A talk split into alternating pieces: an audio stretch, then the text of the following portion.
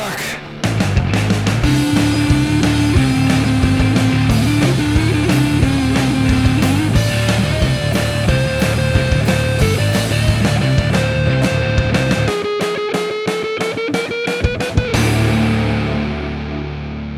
Salut tout le monde, bienvenue dans Rocktogone, je suis Max. Et je suis Stéphane. Rocktogone, c'est la liste ultime des meilleurs albums qui font du bruit de 1970 à 2020. Chaque semaine, une année en jeu et deux albums pour la représenter. À la fin, un seul gagnant et un seul perdant.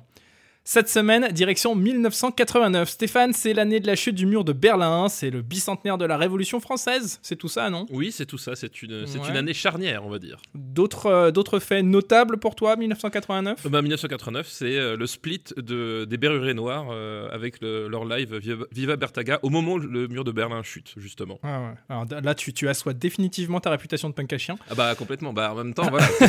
Amateur de punk en France, c'est un peu un incontournable, on va dire. Tu avais un chien en 89 Non, je n'avais pas de chat, mais je suis un homme à chat, moi, figure-toi. Je suis un punk à chat, tu vois, c'est un truc un peu. Bah peu non, non, moi, je, je suis un punk à chat parce que moi je prends des douches, donc... euh, oui, donc d'où t'es punk? Euh, euh, bah je suis pas punk du coup. Voilà, un punk qui prend des douches, excuse-moi, mais c'est un peu antinomique. Hein,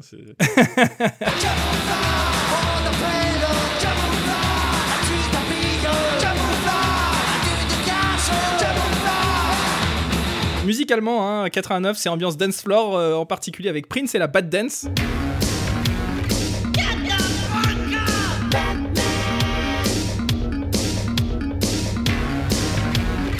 Rappelles de la Bad Dance? Je me rappelle de la bad dance, évidemment. Moi je l'avais en cassette audio. Non, non, quand même. J'ai un certain standard musical, pas comme toi, qui accepte un peu le tout le venant, comme on a pu s'en rendre compte au cours de ce podcast. Écoute, euh, il y avait des très très bons morceaux de Prince euh, sur cet album. Pas de commentaires. Je ne peux pas décemment dire du mal de Prince, même quand il fait de la daube. Côté rock, c'était la dernière ligne droite avant la vague grunge, évidemment. Alice Cooper était de retour avec Poison.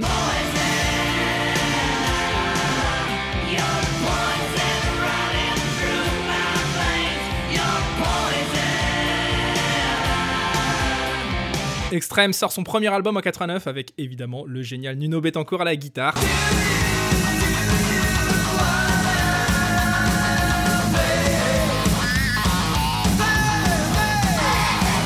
« 89, c'est aussi la Lambada et Pump Up de Jam, et c'est les deux albums que nous défendons aujourd'hui, Stéphane. Exactement. Et je suis content Raté. que t'aies pris la, la lambada, tu vois. J'hésitais à savoir lequel était le pire. Être compliqué. Mais forcément, punk à chien, euh, sound system, Pump Up de Jam. Voilà, techno. exactement. Ah oui, c'est logique. Il y a une cohésion dans tout ça.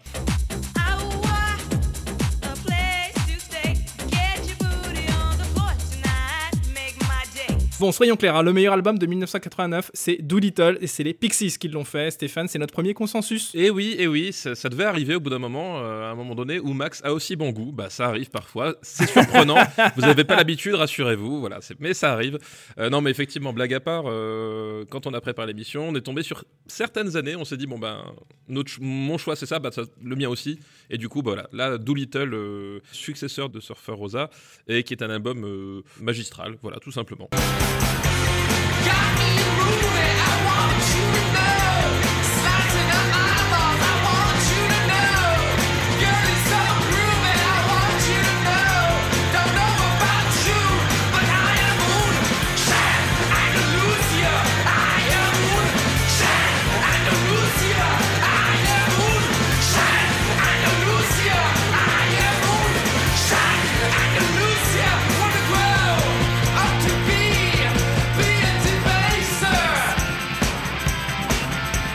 Moi, j'ai découvert, euh, je crois, avec euh, Wave of Mutilation euh, sur Guitar Hero, je crois, à l'époque, euh, cet album.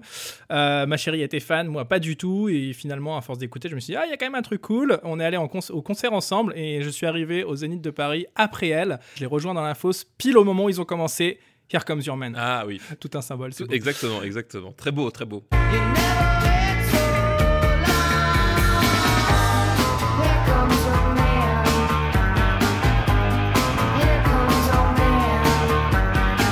Consensus. Ce qu'on va faire, c'est qu'on va pas parler de cet album plus que ça et on va dire qu'on choisit chacun notre deuxième album préféré de 89. C'est ça, exactement. On va, voilà, exactement comme on dit dans Super Ciné Battle, hein, le second c'est un con, on va parler des, des cons de l'année 89. Super ciné quoi? Allez, c'est parti. Donc 89 pour toi, ça va être Pretty Hate Machine de Nine Inch Nails. J'ai l'impression que tu choisis des titres et des, des groupes de plus en plus compliqués à prononcer. C'est vrai, il y a une certaine jouissance à t'entendre euh, articuler, surarticuler même, pour bien le prononcer. Ah, c'est clair. Eh les copains, j'ai ramené Pretty Hate Machine de Nine Inch Nails. Super. Mais c'est un truc que font les orthophonistes hein, d'ailleurs, je crois. hein. C'est rigolo parce qu'au moment où je prononce ça, je m'aperçois que moi aussi j'ai un album dont le titre est en trois mots, avec un groupe dont le, le- nom est en trois mots, c'est The Real Thing de Face No More. C'est une thématique. Hein. Ladies and gentlemen, boys and girls, let's get ready to rumble! Stéphane, à toi l'honneur, parce que là je viens de beaucoup parler et j'ai la gorge sèche. Euh, Fainé, on va. c'est une bonne excuse euh, voilà, pour rien foutre au début de du podcast. Présente-nous peut-être euh, Pretty Hate Machine, qui est donc le premier album de Nine Inch Nails, c'est ça? Voilà, le premier album de Nine Inch Nails, euh, même le premier album de Trent Reznor, donc leader charismatique s'il en est de Nine Inch Nails, et Alors Trent Reznor qui tire son nom du boss dans Super Mario World, le Reznor. le Reznor, exactement. Voilà, comme quoi, hein, la vie Ouais. c'est bien fait. hein. Nine Inch Nails, en fait, c'est un, un projet musical de Reznor, euh, à tel point qu'il était pendant très longtemps le seul membre permanent euh, du groupe. Il l'est plus? Non, parce qu'il y a Ticus Ross qui officiellement euh, a rattaché à Nine Inch Nails depuis depuis que ça lui ramène des, des euh, Oscars. des Oscars. depuis qu'ils ont eu un Oscar ensemble. Mais voilà, donc du coup, c'est principalement son truc à lui. Ah bah, sur cet album, de toute façon, il est absolument tout seul. Sur cet album, effectivement, je crois qu'il n'y a, que euh, certaines sections rythmiques où il a demandé à un, à un autre, un autre musicien de, de- de venir.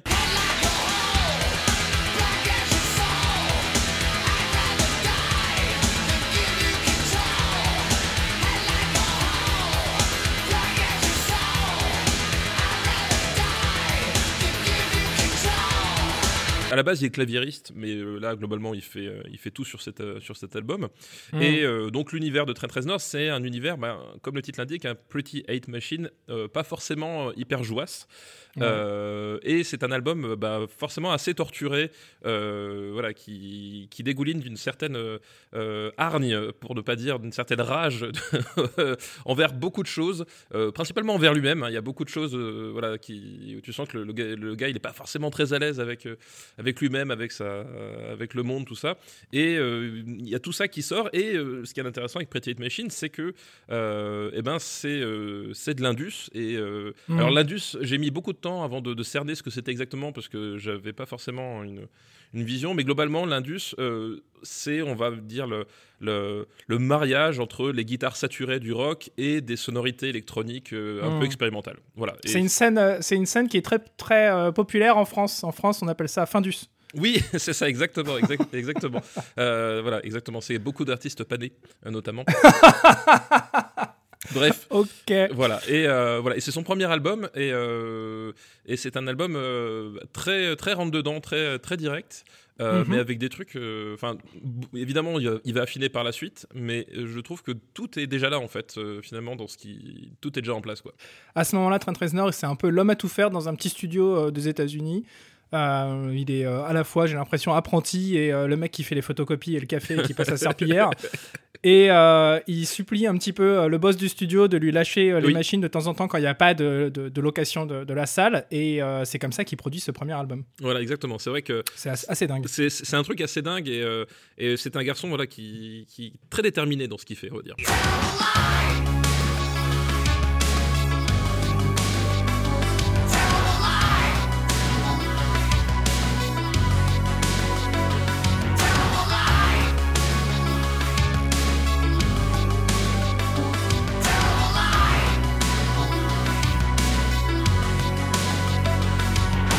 De mon côté, c'est euh, le troisième album de Face No More, donc un groupe de San Francisco, euh, groupe de rock euh, plutôt ambiance, on va dire un peu funky fusion. C'est dans l'esprit des premières prods des Red Hot. À cette époque, c'était vraiment le truc qui, fonctionnait. Mais troisième album, les gars décident de changer de chanteur et prennent un certain Mike Patton.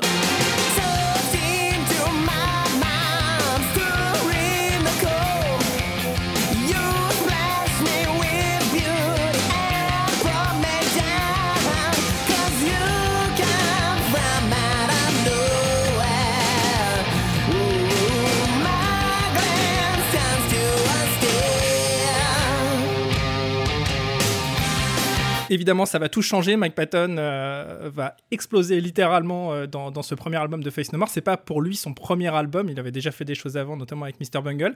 Mais euh, il va exploser en termes de popularité et le monde entier va enfin le découvrir et comprendre que c'est le plus grand chanteur de sa génération. T'en dis des trucs parfois, c'est. tu, tu kiffes pas Mike Patton, ouais Non, non, non, c'est une pure blague juste pour vanner. Euh, non, non, j'ai beaucoup de respect pour Mike Patton et pour cet album en particulier.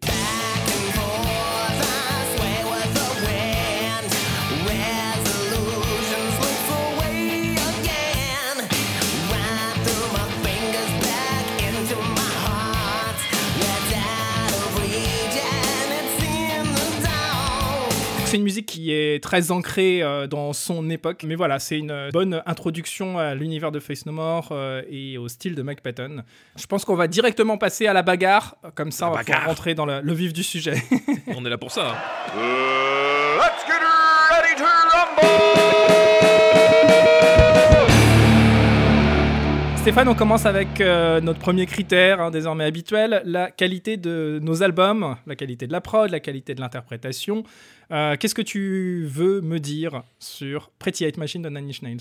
Alors, c'est un album qui sonne quand même très, très euh, années 80 euh, sur beaucoup d'aspects, euh, mais notamment parce que justement, tu- on, on l'a dit, c'est c'est comme le fruit d'un bah, bricoleur qui est pas forcément au, au top non plus de, ce- de sa maîtrise, qui fait ça sur son temps libre, qui fait ça tout seul. Enfin, voilà. Et ça se ressent dans cet album à tel point que même Trent Reznor lui-même a renié quand même la production de Pretty Hate Machine avec le temps.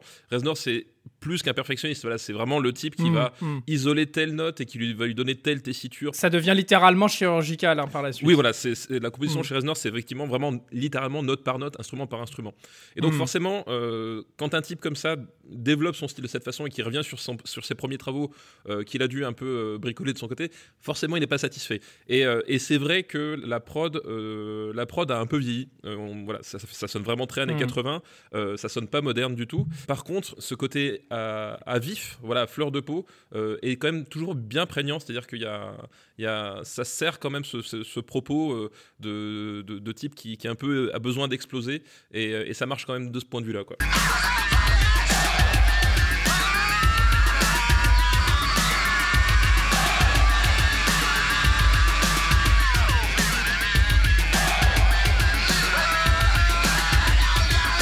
L'album que j'ai le moins écouté hein, de, de Nine Inch Nails. Euh, je l'ai beaucoup rincé ces derniers jours justement pour me mettre Ouais. dans l'ambiance et voir si j'avais pas éventuellement loupé quelque chose. Euh, je pense que la réponse en ce qui me concerne est non. Mais ce qui ressort pour moi, c'est vraiment euh, l'agression et, Ouais, et la violence, la hargne qu'il y a dans l'interprétation vocale. Tu t'aperçois que dès son premier album, Reznor était quand même vraiment les tripes à l'air, qui se donnait à ouais. fond. Cela étant, c'est vrai que la prod, alors c'est essentiellement du sample, hein, de la musique découpée par ordinateur, etc. Il n'y a pas du tout la, la- folie euh, de production qu'il va petit à petit acquérir au, au fil des albums et qu'il a aujourd'hui. Quand tu, tu le sors de son contexte et que tu l'écoutes en 2020, tu fais waouh, euh, c'est chaud patate quoi. Il faut effectivement avoir un peu de recul sur euh, ce que- c'était la, la- la- la musique électronique à l'époque, euh, d'où ça vient, tout ça. Ça fait partie des, des groupes comme ça. Enfin, moi, un autre exemple, c'était comment il s'appelle, le Dépêche Mode. Euh, J'ai Mhm. mis des années, des années à apprécier les, les- les- albums de Dépêche Mode parce que le- la prod, pareil, faisait vraiment boîte de nuit des années 80. Quoi. Et c'est vrai que ça demande euh, un petit peu de recul pour, après, pour Mhm. rentrer dedans. Quoi. Ça, Mhm. c'est clair. Et, une fois que tu passes justement euh, cette barrière de la production qui est très très euh, datée, tu t'aperçois que les compos sont pas si intéressantes que ça. Moi, c'est surtout euh, la chose qui transparaît en ce qui me concerne le plus aujourd'hui en réécoutant Pretty Hate Machine, c'est que bah, les compos, elles sont bien, mais sont pas non plus complètement folles. Quoi. Bah, alors oui, non, c'est-à-dire qu'il y, il y a des moments qui sont clairement en dessous. Euh, C'est moins expérimental que, en termes de composition que ce qu'il fera par la suite. Mais je trouve qu'il y a déjà des, des, des, des- des perles. Enfin, Head Like a Hole, par exemple, je trouve qu'il y a vraiment déjà Mhm. un truc euh, très bien en place, mais c'est fluctuant. Euh, c'est un album qui a, qui a effectivement ses, ses faiblesses à, à plusieurs moments. quoi. Moi, je t'avoue, euh, évidemment, en tant que joueur de basse, euh, Sanctified, ça me fait toujours triper quand Ah je bah oui. l'entends avec sa, sa ligne de slap euh, qui est complètement triturée dans tous les sens.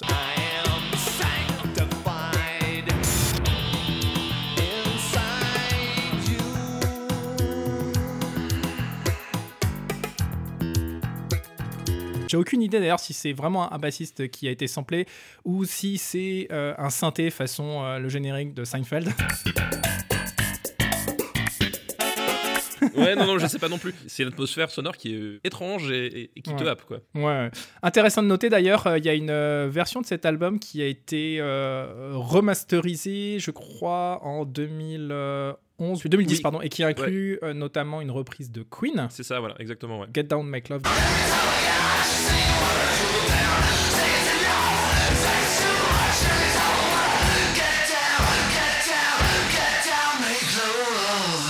De mon côté, alors donc, The Real Thing, toi tu le, tu le connaissais cet album Oui, oui, tout à fait. Ouais, tout à fait. Est-ce que c'est un truc que, que tu as beaucoup écouté ou c'est euh, juste tu connaissais et point barre? The Real Thing est surtout connu parce qu'il y a le tube interplanétaire euh, Épique. épique, voilà. Quand on dit que c'est un tube interplanétaire épique, c'est un tube épique, mais le morceau s'appelle Le épique. hein. morceau, le morceau s'appelle Épique.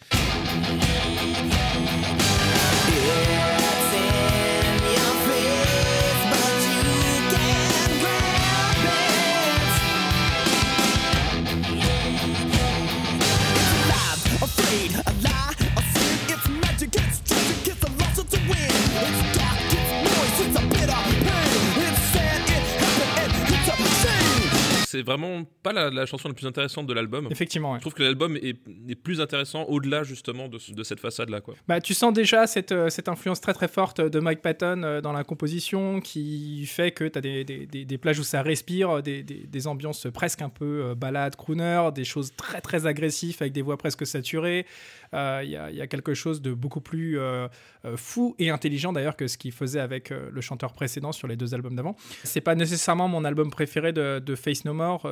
justement, j'aime bien les, les prods un peu plus léchés qu'ils vont avoir par la suite. Mais je trouve qu'il a des morceaux qui sont hyper puissants et c'est des morceaux d'ailleurs qu'on va retrouver tout au long de la carrière de Face No More sur scène. Alors évidemment, il y y a Epic, mais il y a aussi Zombie Eaters ou Surprise You're Dead. Surprise You're Dead, elle est assez ouf quand même. Le, le riff de Surprise You're Dead, ça calme, ça calme bien.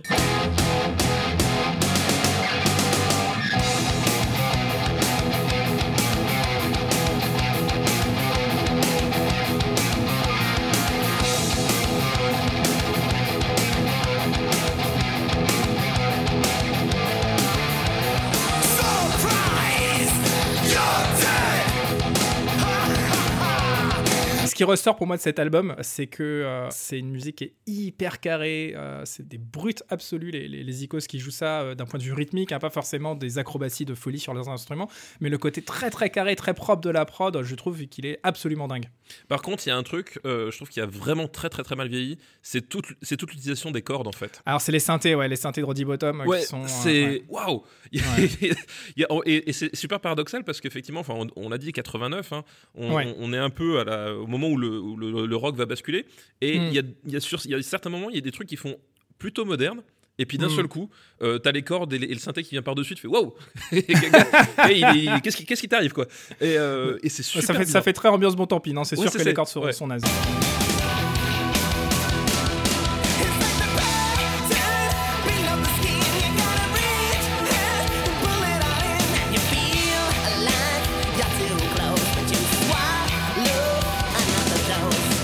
En ce qui concerne les points, les rounds, j'allais dire, Ouais. est-ce qu'on est d'accord? Bon, on est d'accord que ça va à Face No More, Voilà. oui. Voilà. Très bien. On passe au second point, l'originalité. Ouais, alors. euh, Bon, j'imagine que tu vas vouloir évidemment défendre Pretty Hate Machine en disant que c'est euh, le mec qui commence à populariser euh, l'Indus et blablabli, blablabla. Sauf que cet album, il n'a pas été assez populaire pour populariser l'Indus. Et c'était un genre qui existait déjà dans l'underground. C'est ça, c'est un genre qui existait déjà, mais en même temps, j'ai regardé, il a fait genre, genre disque de platine en fait avec ce truc. Oui, mais à l'époque, tout le monde faisait disque de platine. hein. Alors, je- non, mais je, je, je me rends pas compte, mais c'est-à-dire que c'est un. En fait, c'est un peu tout le paradoxe de, de cet album, c'est que c'est un album qui est resté très très très longtemps dans le Billboard 200, mais Ouais. pas très très haut en fait. Tu vois, tu vois le, le truc, c'est qu'en fait, je crois que sa, sa place la plus haute c'était 70, 71, Ouais. et il est resté genre à, à ce niveau entre 70 et, et 100 euh, pendant euh, un nombre incalculable de semaines, mais il est jamais monté très haut. C'est un, truc très étrange comme, D'accord, euh, truc. Mais c'est vrai que, enfin, je trouve qu'en termes d'originalité, Reznor fait quand même sauter énormément de barrières avec ce disque-là, euh, qui justement essaie un peu de faire le pont quelque part entre entre les- le, le métal agressif des années 80 et du Kraftwerk quelque part. Enfin, tu vois, deux Mm. publics qui a priori sont, ont rien à voir ensemble et, et peut-être limite se détestent. Euh, Et il va faire fuck.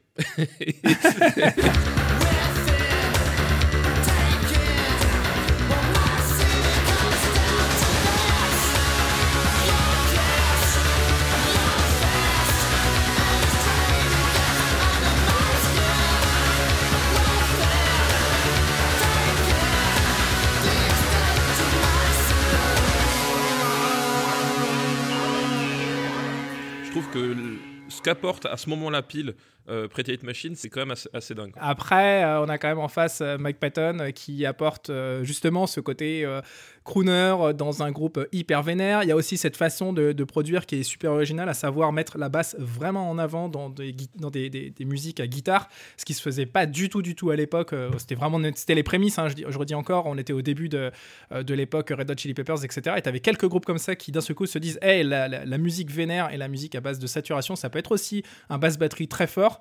Euh, et ça va complètement à l'encontre de ce qui se fait à l'époque. On est encore dans, dans- dans le délire du air metal avec les guitares, les guitares Le, en le bon vieux temps où etc. le bassiste ne servait à rien. Ah, on regrette ce bon vieux temps. on regrette ce bon vieux temps. ouais. Et, et on se retrouve justement avec cet album euh, complètement, euh, complètement hybride euh, qui tape dans plein de directions et euh, qui fait tout, je trouve, plutôt très bien en, bon, en dehors de ses sons de synthé atroces. C'est ça. Non, c'est vrai. Là, le truc, c'est qu'il est en face d'un d'un truc qui est encore plus original. Enfin, voilà. Je trouve que. Ouais, c'est vrai, c'est vrai, c'est vrai, c'est vrai. C'est vrai, c'est vrai. Non, mais c'est vrai, ok, ok, allez, allez, allez, allez, ok, c'est vrai. Allez, allez, le point là. allez, allez, ok, un partout, un partout, ça va, t'es content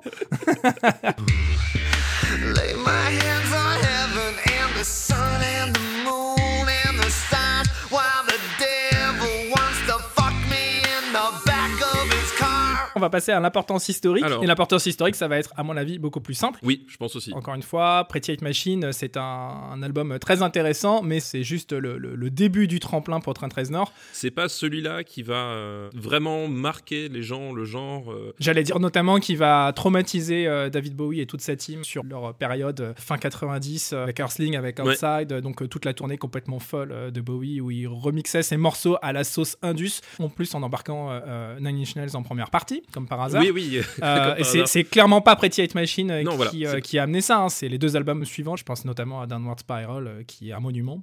Désolé pour le, le- le potentiel spoiler sur un, un futur épisode. C'était l'album qui faisait écouter aux, aux- aux prisonniers de, tu sais, d'Al-Qaïda euh, dans les prisons pour les torturer. quelle horreur T'avais entendu cette histoire euh Oui, oui, effectivement. Je me rappelle. Oh mon dieu, mais quelle horreur, quoi. Non, mais en face, effectivement, The Real Thing, bah, on l'a dit, il y avait, euh, il y a Epic notamment qui était vraiment un, un tube, euh, Ouais, un tube absolu. euh, puisqu'on en parle encore de cette chanson, qui est l'un des premiers morceaux que j'ai repris à la basse. Dans Ah, bah voilà, Voilà, donc il y a, petite euh, anecdote. très très longtemps. Évidemment, on donne le point d'importance historique Le point à Face No More, oui. à Face No More. Est-ce qu'on a besoin d'enchaîner sur le bonus gros son Euh, non, pas forcément. Non, non, pas forcément. C'est vrai Non. que en termes de gros sons purs, euh, bah ouais, évidemment, il y a, des- il y a beaucoup, Bah, beaucoup de guitares ouais. chez Face No More, donc forcément. euh, Et puis c'est pas les mêmes moyens surtout. Hein. ouais, ouais, complètement. Epic, euh, ils étaient déjà sur une major, ils avaient une prod derrière qui, était, qui était financée avec beaucoup beaucoup d'argent. En face, tu as un mec qui est tout seul dans son studio et c'est sûr que si tu écoutes aujourd'hui la version rem- remasterisée de 2010 de Pretty Hate Machine, tu dis bon, ah, c'est ok, c'est pas si c'est pas si ridicule.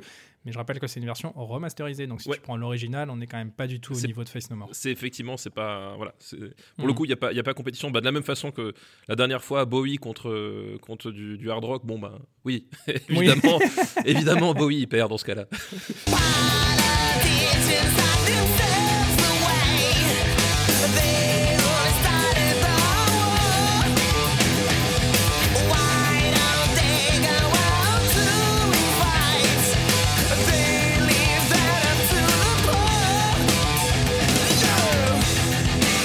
Ça nous amène euh, au gagnant de la semaine, Stéphane. Eh oui, eh oui. Face No More, hein, désolé pour toi, c'est l'album de gros sons de 89 qu'il faut écouter. Après Doolittle, du coup. Après Doolittle, bah ouais, on en revient toujours à ça. C'est vrai que en ce qui concerne la qualité de la prod, l'originalité, c'est sûr que Doolittle, il se pose, euh, j'allais dire, il se pose là, mais, mais vu que c'est un podcast, j'ai beau mettre mes mains très haut, personne ne le verra. Euh, Non, mais on t'imagine bien, voilà. L'album n'a pas vieilli d'un pouce. Ah non, non, T'as l'impression qu'il a été produit hier, quoi. Ouais. C'est- C'est extraordinaire. Ah bah, ils, ils annoncent tout, tout ce qui va suivre derrière. Enfin, c'est Ouais. C'est c'est- Ouais, c'est ouais. dingue, quoi. Alors, qui dit consensus dit peut-être euh, playlist upgradée, non pas de deux, mais peut-être de trois morceaux cette semaine. Qu'est-ce que t'en penses? Bah oui, évidemment, trois morceaux. Là, on a, on n'a pas le choix. On n'a pas le choix. Alors, notre playlist, euh, donc Spotify et Deezer, euh, qu'on augmente chaque semaine de deux titres, et donc cette semaine de trois titres, tirés des albums qu'on vient de défendre. Stéphane, qu'est-ce que tu choisis pour représenter Pretty Hate Machine dans cette playlist? Eh ben, je prends tout simplement euh, Head Like a Hole, euh, Mhm. voilà, qui, euh, qui est une chanson aux paroles vraiment très chelou, si tu si. Mais je pense que justement, si tu veux, si tu veux des trucs pas chelous, t'écoutes pas Danny Nails, toi. Donc autant y aller à fond.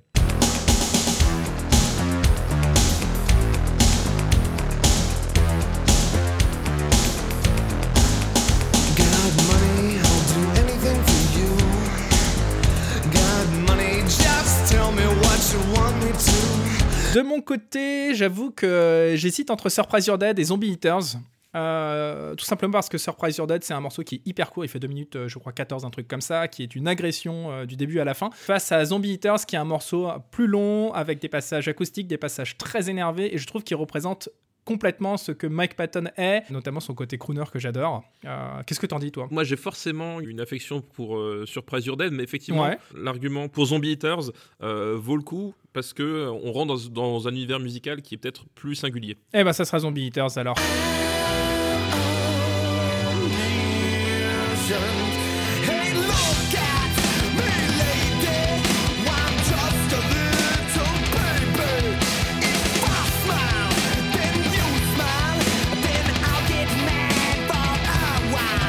Qu'est-ce qu'on met pour représenter Doolittle? Eh ben écoute, euh, t'avais parlé tout à l'heure et je pense que je, je vais abonder dans ton sens un petit Wave of Mutilation. Ah, moi, ça me va. Voilà, qui est quand même une chanson. euh, Hyper une efficace. Ouais, une chanson de dingue quoi.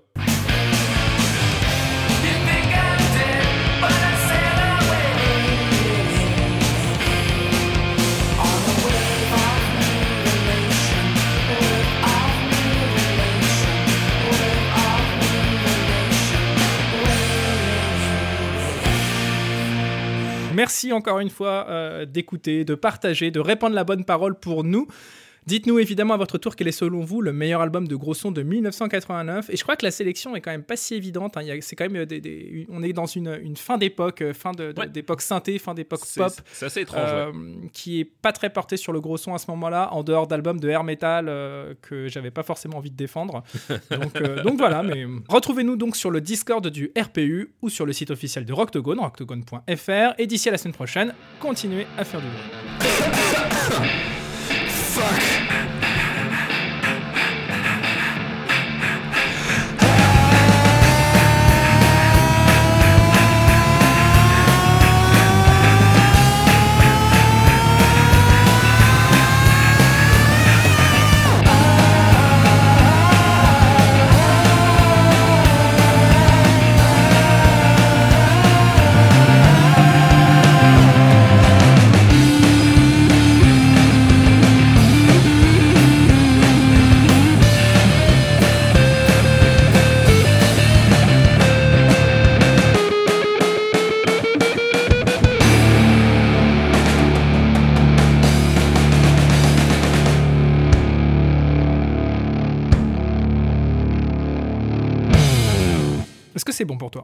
C'est bon pour moi. That's what he said. Pretty Hate Machine. Oh, oh là là. Euh, T'es toujours sûr, hein, tu peux encore changer d'avis. Hein. Non, ouais, certain, certain. certain, certain. Je vais tellement te rouarriérer, mon gars. Une production RPU.